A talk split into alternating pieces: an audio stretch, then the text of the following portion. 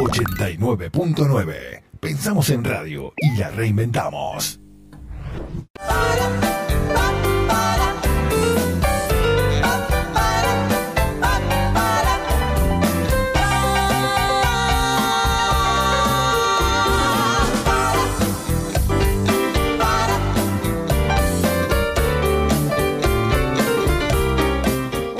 Las voces de la emblemática banda femenina Las Black and Blues, que supo compartir escenario con Papo, la Mississippi, Los Redondos, allí por los 90. Hoy es integrante de los fundamentalistas del aire acondicionado, tiene una exitosa carrera como solista, tiene una voz privilegiada y en este momento tiene una vista privilegiada porque ella nos va a decir ¿Dónde está? Tengo el enorme placer de saludar en una mañana de locos a la enorme Débora Dixon. Hola Débora, buen día. Buen día. Pero qué placer. Muchas gracias, igualmente, placer. Acá estoy eh, mirando las altas cumbres, un lugar precioso, acá en, en Córdoba, en Nono más precisamente, así que re contenta de haberme podido escapar un poquito para acá. Bien, ¿qué te trajo a Nono específicamente? Mira, nosotros eh, con mi marido venimos desde hace muchos años acá, siempre. Nos encanta Córdoba y hemos ido a distintos lugares, ¿no? Siempre a distintas vacaciones y, finalmente eh, es como que nos hemos quedado acá en Nono. Así que sí, es un lugar precioso. Y, una cosa especial. Sí, y el clima está acompañando. Y yo te decía ayer que bueno, las últimas entrevistas que hemos hecho, tanto con Gaby Martínez de las pelotas como con Gillespie, eh, han sido todas desde allá. Estaban en, no, no todos. y sí, tiene, tiene una, una magia especial, es muy lindo. Bueno, muy tranquilo, feliz. Sí, la verdad es que sí, es, es precioso. Es mi lugar en la sierra, sin ninguna duda. Tras la sierra es. Sí, sí, es precioso, es una locura. Una locura. Y la verdad es que tener. No sé si tu foto de perfil eh, en WhatsApp es la vista que vos tenés este momento. ¡Ay, por favor! Eso es. Sí, sí, la tengo ahí. Bueno. Sí, sí, es, una, es que no se puede creer lo lindo que ha sido. Sí, realmente. No, no, no, no tiene algo especial, por eso atrae tanto a los músicos. Bueno, Débora, recién te preguntaba por privado si estás con tiempo como para charlar tranquila, si hacer una nota tranquila y extensa, que es lo que nos interesa cada vez que, que abordamos a algún artista. Yo no puedo creer esto que me está pasando en este momento en particular, no lo puedo creer, honestamente te lo digo. Te decía recién, eh, yo te conocí con las Black and Blues. Eh, contame cómo llegaste a ellas, porque ahí eh, inició tu carrera. Le vamos a contar a la gente, Débora, a los que no saben, que vos sos costarricense, nací en Costa Rica, de donde te fuiste a los 18 y comenzaste un, largo camino que terminó ahora, por ejemplo, con vos en Nono y el sábado eh, en el show de los fundamentalistas, pero has hecho de todo en tu vida. Y sí, pero es, es, una larga historia, pero sí, por suerte tuve esa, ese privilegio ¿no? de poder dar vueltas por el mundo y bueno, finalmente me terminé instalando en, en Argentina eh, y, bueno, por esas cosas de la vida también increíbles y mágicas, este eh, conociendo a, a, a, mis compañeras de las Black and Blues, con las que armamos las Black and Blues, de manera completamente fortuita, digamos. Sí. Eh, y bueno, y después todo el desarrollo de, todos estos años que llevo cantando, mm. eh, ¿no? Que son increíbles. Sí. Una carrera que también leí por ahí, no sé si querés hablar al respecto. ¿Fuiste secretaria de Moyano? Ah, sí, porque cuando yo llegué a la Argentina, eh, en esa época yo no me dedicaba a cantar. Eh, yo trabajaba de secretaria, como tengo varios idiomas, entonces en cualquier parte donde iba a vivir encontraba rapidísimo trabajo como secretaria bilingüe o trilingüe. Y Entonces, cuando llegué me anoté en una agencia de trabajo, de estas de trabajo temporarios. Claro. Y me mandaron ahí así a Constitución, ahí fui secretaria un par de meses, o sea que yo no sabía, digamos, después, no, es que yo supiera, sabía que estaba obviamente en el sindicato de camioneros y todo eso, pero no, después, bueno, supe la, figura, ¿no? importante ahí política que, que, que es Moyano, pero en ese momento yo simplemente fue hacer mi trabajo, este, trabajo temporario. No, yo los admiro muchísimo y no, cuando yo estaba en Costa Rica todavía, sí. Eh, eh, que fue el golpe militar en, Chile, eh, bueno, digamos, como adolescente, que digamos, joven, que, que, estaba cursando como los últimos años, el último año creo de, colegio secundario, mm. primero de, no sé si fue el último año de colegio secundario, me acuerdo, pero fue en el 73 eso, ¿no? Sí. Y sí, entonces hubo manifestaciones allá en Costa Rica de apoyo, eh, eh, no a la lucha de, los chilenos contra la dictadura y ahí fue ahí participé creo que en la primera manifestación que fui en mi vida que nos tiraron gases y todas esas cosas bueno, pero pero digamos Quilapayún Violeta Parra Víctor claro formaban parte del movimiento que vos admirabas.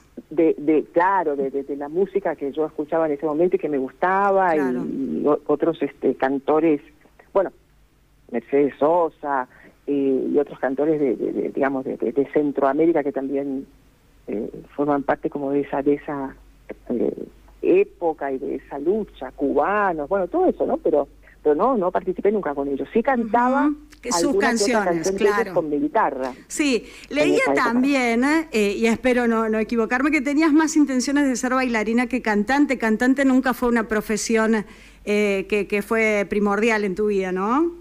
En realidad, viste, cuando te preguntan vos qué querías hacer cuando eras chica, cuando yo era muy chica, y, tomé, y estuve haciendo baile clásico, pero bueno, eh, se vio frustrada mi, mi futura carrera de muy rápidamente, porque bueno, no, mi mamá no me pudo seguir llevando a, las clases, viste, no es fácil eso eh, para ese tipo de, de entrenamientos, yo era muy chiquita, parece que tenía ciertas dotes, pero, pero bueno, ya te digo, mi mamá no podía eh, acompañarme en ese proceso, así que bueno, no, no seguí, pero digamos, era como el sueño mío, ¿no? Cuando era muy chiquita, después no, no, ya está, ya fue, viste, como cuando uno es chiquito que te pregunta, ¿qué quieres ser? Bueno, yo quiero ser bombero, no sé, cualquier cosa. Claro, era tu deseo. Bailarina.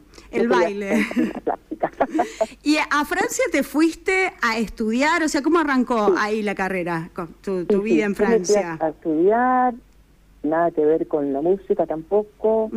Yo como yo estudié en un colegio francés, eh, eh, hablo eh, corrientemente francés desde, la época de la secundaria, entonces este me fui a estudiar letras francés, ¿no? Eso, eso fue lo que fui a estudiar. Después no terminé, me fui a vivir a España, bueno, todo un periplo, pero terminé estudiando el profesorado de francés en la Alianza Francesa acá en Argentina cuando llegué. Mira vos. Eh, y fui profesora de francés un tiempito corto porque como que simultáneamente con eso empecé a, a, tomar clases con Cristina Aguayo de canto y conocí a las chicas y empezamos como, como a armar todo esto que, que, que después eh, desembocó en las Black and Blues.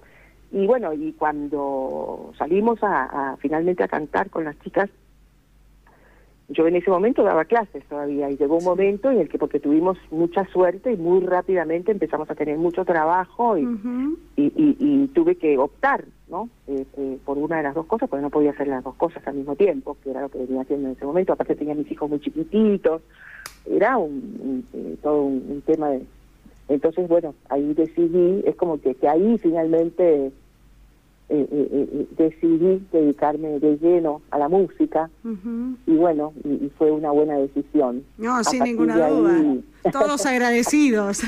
Todos a partir de ahí, viste, como que es como que yo descubrí en ese momento recién como mi, mi, vocación que se ve que de alguna manera siempre la tuve ahí adentro. La gente siempre me arengó desde siempre, colegio, secundario, viste, típico, a cantar, y reuniones siempre la típica, bueno, dale, bueno, cantate algo yo odiaba que me pidieran cantarte algo, eh, eh, y, no sé, sabía cinco canciones con la guitarra, eh, la que cantaba siempre, pero no era una cosa que yo tuviera como, como clara para nada. No te apasionaba, digamos. No, no, no, eso lo descubrí después, entonces y ahí sí, y ahí empezó toda la, la, la, con esa decisión, es como que como volcó todo para el lado ese, ¿no? Y ahí sí descubrí, y, y, en realidad mirando para atrás tuve como muchas señales, ¿viste? En el camino, pero bueno, esas cosas Todo indicaba que ibas a terminar ahí donde terminaste. Sí, si alguien, si, alguien lo ve como de atrás, o sea, si yo misma voy para atrás y veo todo, todo lo que siempre estaba conmigo con la música y con el canto, era era cantado. Además, Débora, el talento, porque eso no, no, no se puede ir eh, eh, de alguna manera eh, maleando así, acomodándolo. El talento existe, el talento viene con vos, esa voz en vos estaba. Había que pulirla un poquito y largar todo. Es eso, el talento vino con vos. Y yo creo que sí, que ahí estaba y uno no, no qué sé yo, ¿no? hay gente que desde muy chiquito tiene claro qué es lo que quiere hacer. Está buenísimo eso, porque entonces desde pequeño empezás a, empujar para ese lado, ¿no? Y gente que tiene la suerte de, poder coincidir y de poder dedicarse a lo que como que siempre soñó. A mí no me pasó eso, pero bueno, una vez que lo, lo encontré o que me encontró, mira, hay un hay un documental que hizo una una, una chica costarricense argentina mm. eh, sobre mí. Sí donde mi mamá habla, ¿no? Y, mi mamá eh, dice una cosa que a mí me quedó grabada, no me había dado cuenta. Después cuando lo vi por enésima vez, una vez, veo que mi mamá dijo una frase que es tal cual. Entonces ella dice, bueno, ella se fue, no sé, por el mundo, yo, hasta que la música la encontró. Es impresionante, porque es así, tal cual, lo que me pasó, ¿no? Eh, eh, entonces, bueno, es eso. Bien, y lo bien que, insisto, lo bien que nos ha hecho a nosotros. Débora, blues, las black and blues, ahí contemporáneos con la Mississippi, con Memphis, con, con grandes bandas que ha tenido la República Argentina, sin ser bluesera netamente. ¿Cómo lo viviste? Porque estamos en una etapa de empoderamiento femenino y de la mujer que pisa el escenario y se hace sentir, pero en ese momento no era lo mismo. No, no era lo mismo en ese momento, pero nosotros sí lo vivimos así porque, digamos, nosotras cuatro, las integrantes de las Black and Blues, este, cada una por su lado, no éramos pendejitas, viste, de 18, que, que, o sea, teníamos como muy, ya bastante vida recorrida, tres de nosotras éramos mamás, o sea, teníamos como toda una impronta bastante guerrera, ¿no? Eh, todas con alguna particularidad, ¿no? Que, que, que, que, que la hacía luchadora en su terreno o en su vida.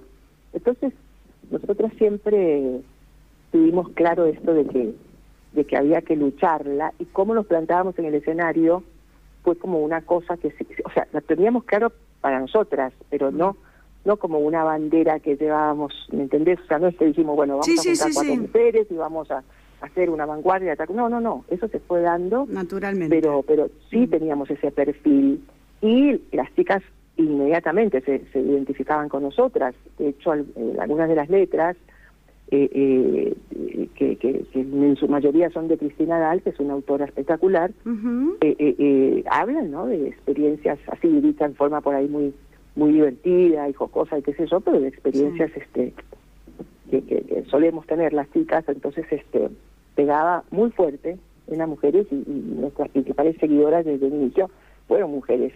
Y hoy uno se encuentra con, con la placentera y feliz este eh, no esta cuestión de que, que, músicas de ahora que están eh, con esa conciencia de lucha y e inmersas en todo este movimiento que se está dando a nivel mundial y muy fuertemente en Argentina mm. que digan bueno para mí las Black and Blues eran toda una una guía no se fue una inspiración etcétera etcétera eso es un orgullo total no pero sí. realmente eh, no fue fácil o sea, pero como todo, o sea, yo siempre digo que cualquier eh, eh, carrera, digamos, que quiera llevar adelante una mujer, mm.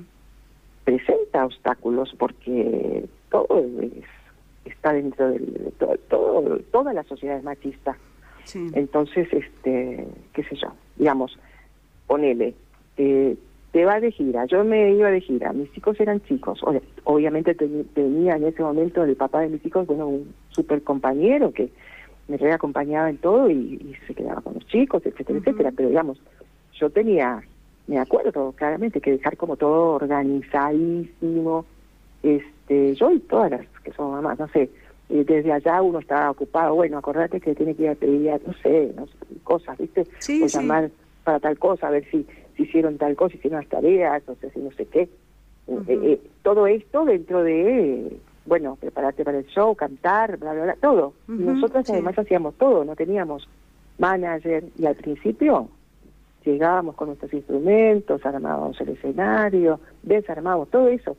Eh, Sí. pegábamos este repartíamos volantes, pegábamos carteles, todo eso lo hicimos nosotros. Entonces, eh, digamos, Y el reconocimiento, si bien existió en ese momento, llega mucho después, como decís vos, cuando hoy las chicas las toman como ejemplo.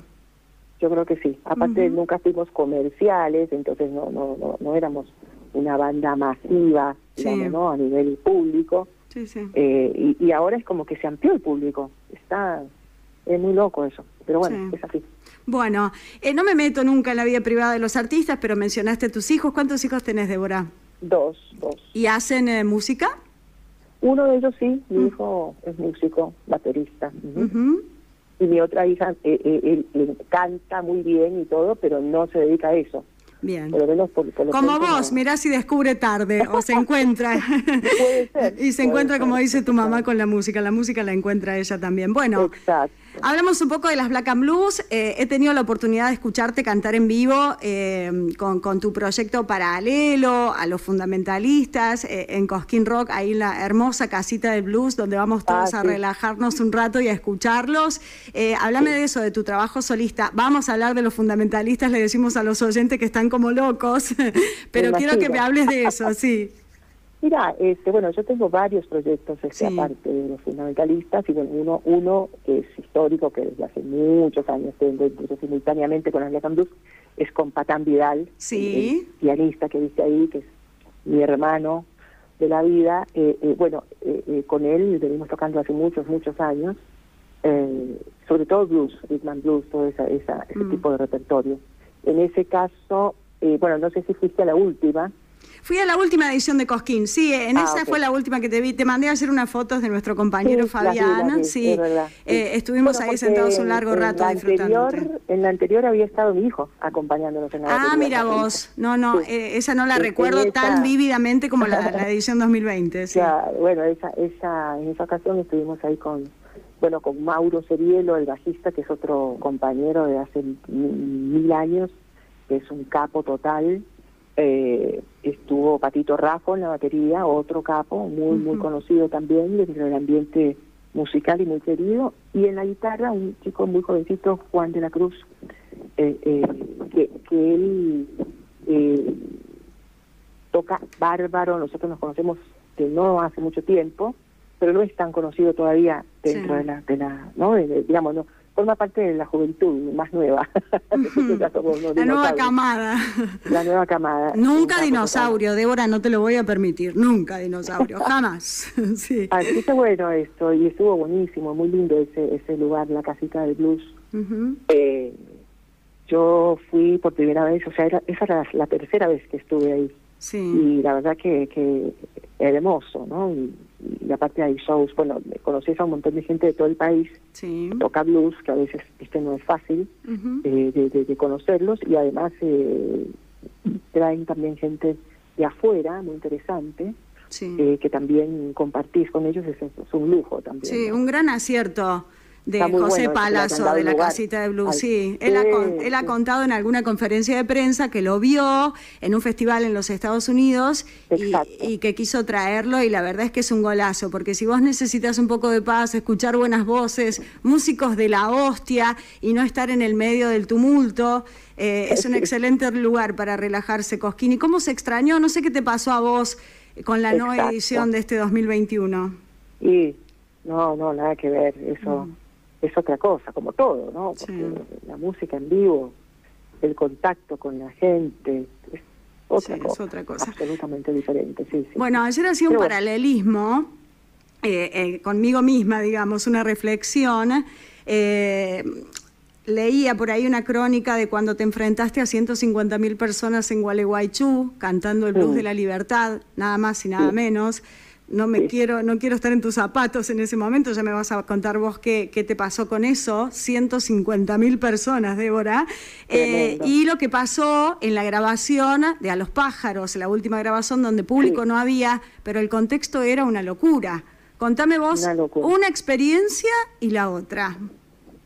Bueno, para lo del, lo del Blues de la Libertad, para el Gualeguaychú, obviamente yo tenía un susto mayúsculo porque ya se sabe la cantidad de gente que lleva el indio, obviamente, aunque nunca uno iba a imaginar esa enorme, o sea, yo creo que fueron como 50 mil más de lo que de lo que uno no sé cuánto, ya no me acuerdo, pero fue una cosa increíble. ¿La elección de la canción fue tuya o fue del indio? Eh, mira, charlamos los dos. Él, él me, me recomendó ese, creo. No me, la verdad que no me acuerdo ahora. Pero sí me acuerdo que él me decía cómo le gustaría que yo lo interpretara, en el sentido, no como lo cantara, pero como que tuviera en cuenta un par de cositas, ¿no? Que, que él le gustaría que yo eh, viera dentro del tema, qué sé yo. Y, y, la verdad que fueron unos consejos perfectos. Este, eh, que obviamente seguía el pie de la letra, y lo que traté, por lo menos. Y, sí, porque este es... Es, él, es el indio, es, su canción. sí, todo. No, no sabes lo que eran los ensayos, me temblaban las patas cuando él estaba ahí, mirá, observando, escuchando, ¿viste? Ah, no, no, no, no, tremendo. Y después... Pues sabes qué otra cosa, y ya después porque quiero preguntarte todo y no quiero interrumpirte, pero ¿qué hizo él ¿Qué hizo el indio cuando vos saliste a cantar blues de, de la libertad? ¿Qué, qué se quedó por ahí? Él estaba ahí, sí. Él estaba ahí tras bambalinas. Entonces, este, eh, yo los primeros como, no sé, segundos, no sé cuánto, eh, sentí que me, tipo me tragaba la tierra, no sé, un cagazo impresionante. Me acuerdo, tengo clases, me acuerdo de Gaspar que me dio haber visto la cara de susto, no sé, y se me acercó, viste toda la introducción esa primera que hay, él se acercó a mí, entonces ahí como que yo sentí un, ah, no sé cómo explicarte, y, y, largué, y como de a poco, viste que va subiendo de a poco, qué sé yo, cuando explota un poco, ahí eh, eh, en medio del refilón de reojo, veo que el indio estaba ahí gritando, viste, como uno más, silbando, aplaudía, arengaba. Ah, bueno, entonces ahí yo ya, ahí me relajé. Alivianaste, digamos. Te juro que vos lo contás y a mí me pone nerviosa.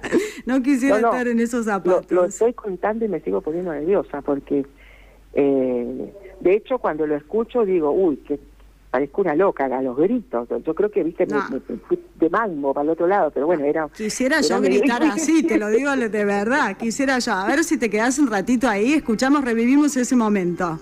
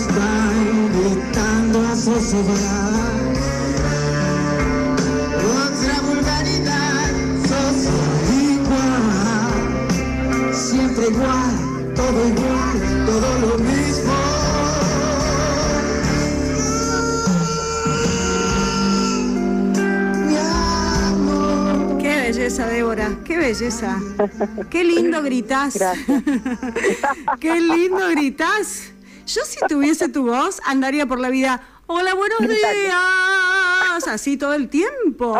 Así. Chau, hasta luego. Así. Por favor, qué belleza, qué placer, qué placer. Bueno, y entonces, cuando terminó la canción, te derretiste. Ah, sí, ahí ya y aparte vino él, bueno, nos dimos un abrazo, yo creo que no me podía soltar, todavía seguía, bueno, pero ya está, ya pasó el momento, ya me fui a mi lugarcito ahí y ya a partir de ahí disfruté el show, porque antes, imagínate, lo único que pensaba yo era el momento que me llegaba de, salir ahí, entonces era como que estaba con la cabeza en otro lado, así que después de eso ya todo lo que siguió sí lo redisfruté. Pero sí, fue, fue fuertísimo, fuertísimo y maravilloso, ¿no? Porque, digamos, yo tenía dos, eh, eh, eh, digamos, cosas que, que, que, que necesitaba cumplir, no sé cómo decirte. Uno, llenar, digamos, las expectativas de, de, del indio, o sea, que él, él le hubiera gustado lo que hice, cómo lo hice, todo eso. Que, que, le gustó, por suerte, y bueno, no nunca para de, de, decírmelo y de elogiarme. Y segundo, y no menos importante, ¿no? Que, que el público, que los picoteros me aceptaran, porque digo, era la primera vez que alguien pisaba el escenario cantando y el indio dejaba el escenario a alguien para cantar un tema de él, o sea, eh, eh, no era... Vos sabés que acá nosotros eh, en la radio tenemos un segmento que utilizamos de vez en cuando, al que le ponemos canciones prestadas o una prestada. Lo que estaba haciendo el indio en ese momento era prestarte una canción Exacto. para que vos la convirtieras en eso, ¿no? En un grito desgarrador de libertad. Y bueno, él, claro, tal cual, él me la prestó y, y, por suerte, digamos, pude, pude al, al público le gustó y, aceptó esa versión. Y de hecho o de hecho mira desde entonces por ejemplo ahí en la casita del blues no puedo no cantarla. Sí. eh, eh, eh cuando voy con la banda de blues ahí yo tengo otras distintas bandas que no tocamos blues pero pero pero en ese caso la tengo que cantar o sea no puedo no cantarla y, y eh, eh, es como como que la gente le gustó y, y, la recibió como como como que ahora ya la hice mía de alguna forma. Claro, eso te iba a decir, no solo te la prestó, sino que vos te adueñaste de la canción y, la gente lo acepta así.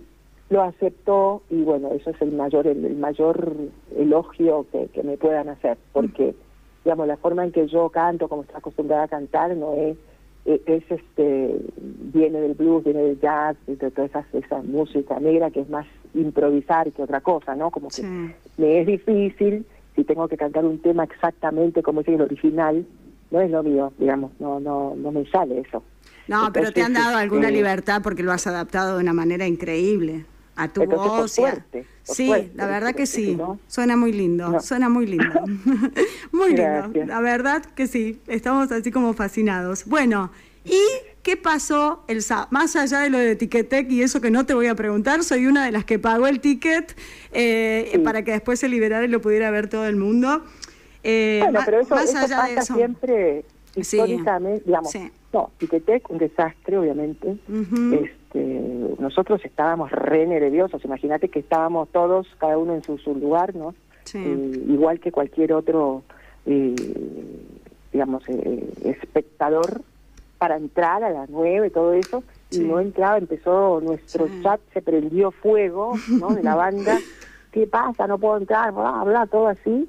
Y bueno, y ahí empezó toda una unos nervios y una cuestión que culminó en la liberación de, del show para YouTube, que fue, digamos, en el momento había dudas, ¿no? Pero, pero finalmente, o sea, se, habló de, de, si se pasaba para otro día o qué sé yo, pero bueno, eh, la decisión que tomaron los chicos fue fue perfecta. Absolutamente acertada. Súper acertada, porque...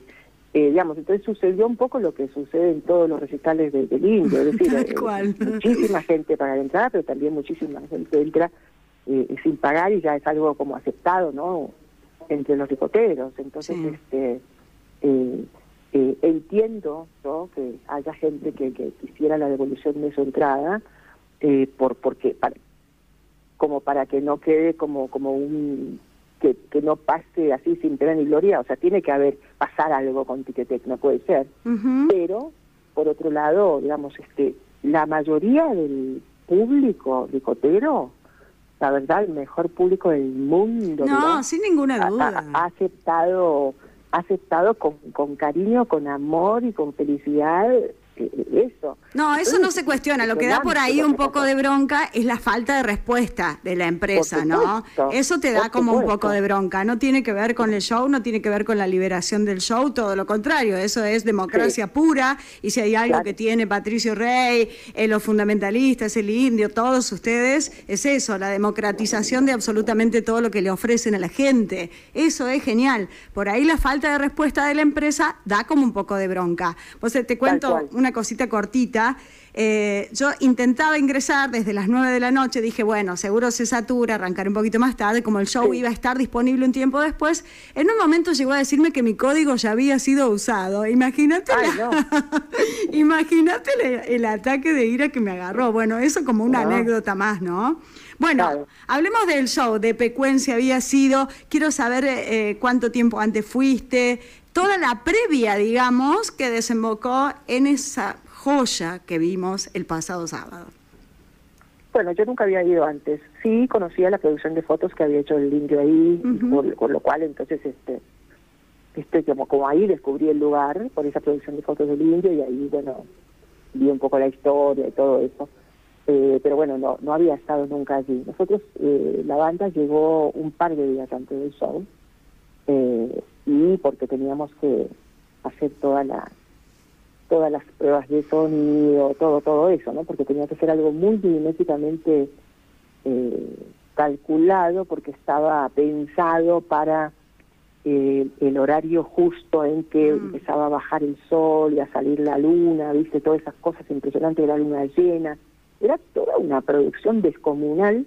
Sí maravillosa en ese lugar alucinante. Así que nosotros laburamos un montonazo de, los dos días anteriores para que todo saliera, nosotros y cuando digo nosotros me refiero a todos los que estábamos ahí, toda la, producción, y toda la, técnica, toda la gente que laburó, que era un montón de gente, eh, alucinante, súper mm. profesional. No, no, eh, es algo monumental. No, la calidad técnica es una locura. y realmente la, la, la ese sueño, ¿no? Ese sueño que tuvieron los que tuvieron ese sueño es, es impactante, la verdad que esas, esas ideas, esa creatividad eh, eh, no se puede creer. Y el, esa locación, el lugar mismo, todo eso nos arengaba a nosotros también como músicos, mm. ¿no? Para, para el show, para, para, la, para lo que es la performance nuestra. Mm. Eh, tiene mucho que ver también todo eso. Entonces, este, yo creo que el show estuvo buenísimo, nosotros estábamos muy emocionados con todo eso y después cuando salió el indio me te cuento. Eh, eh, la verdad que fue fue tremendo, tremendo. Mira que yo he estado en todos los, los, los, conciertos del indio y todo eso, pero fue, fue como muy, muy emotivo, ¿no? Algo muy fuerte, porque no te olvides que, estar sin él es algo muy diferente, es otra cosa. Nosotros lo extrañamos muchísimo, o sea, no, es lo mismo. Eh, pero bueno, esto fue tremendo y lo que pasó después con, con todo esto, se libró el show y toda la cantidad de gente que lo vio y todo, que lo sigue viendo. Eh, mira, a esta hora tiene más de un millón doscientas mil visitas. Es impresionante, o sea que al final se terminó convirtiendo en la misa más grande. Sí, de todas. en la suma de todas las misas, digamos. Esta virtualidad que estamos viviendo, o sea, lejos de, como de, que vaya para atrás todo esto va para es impresionante tiene una vigencia una cosa y eso es todo lindo digamos no no no no no no es necesario aclararlo pero pero sí o sea todo esto es gracias a él es él el que el que mueve toda esa cantidad de, gente. Él, eh, eh, son sus canciones, somos su banda, estamos ahí gracias a la generosidad de él. ¿Te puedo preguntar cómo lo sentís vos? ¿Cómo sentís esta etapa que está atravesando el indio? ¿Cómo definirías esta etapa que él está atravesando? Teniendo en cuenta que las letras de las dos canciones que presentó son fuertes, son, eh, letras profundas. Yo creo que, bueno, él tiene siempre letras profundas. Y Ninguna duda, pero como se especula tanto en torno a todo lo que...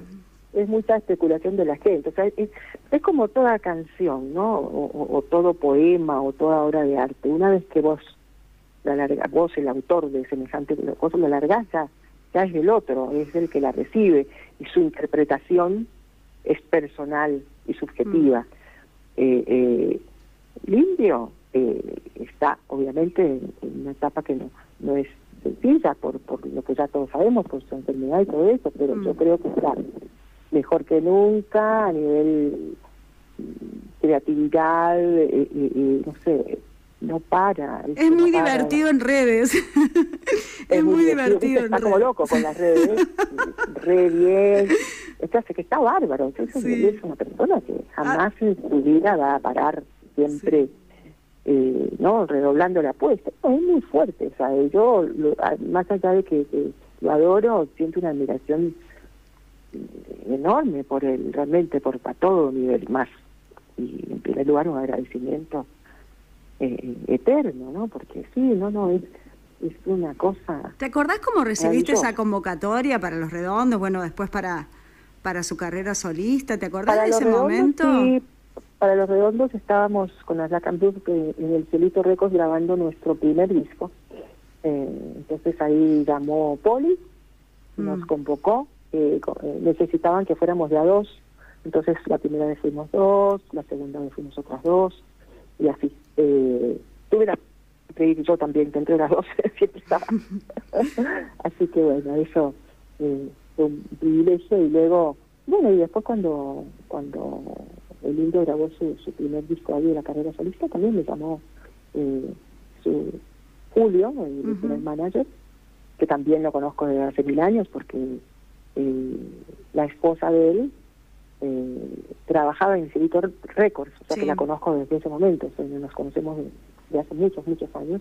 Bueno, me convocó para, para, para grabar mm. y, y luego para los shows, sí, sí, siempre, sí.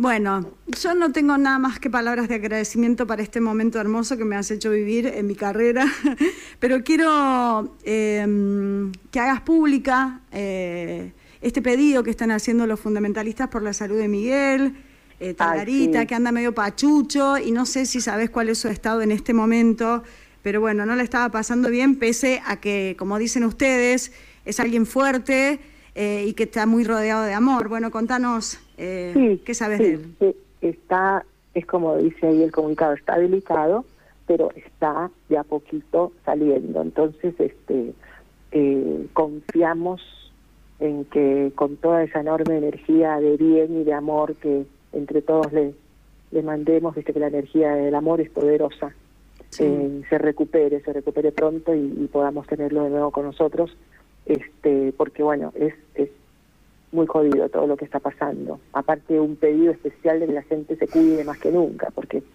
la verdad es que, que, no es fácil. Yo realmente eh, eh, eh hago extensivo ese, ese, ruego, ¿no? De que la gente se cuide, cuídense, por favor, cuídense mucho. Bien. Débora, te agradezco infinitamente. Eh, quiero que le mandes un saludo a todos tus compañeros de banda.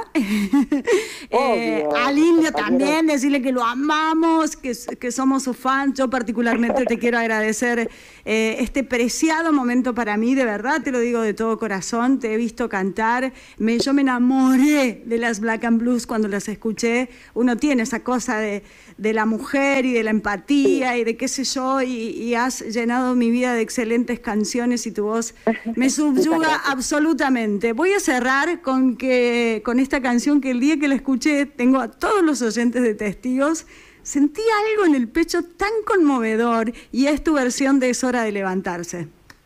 Ah, gracias. te juro, te lo juro.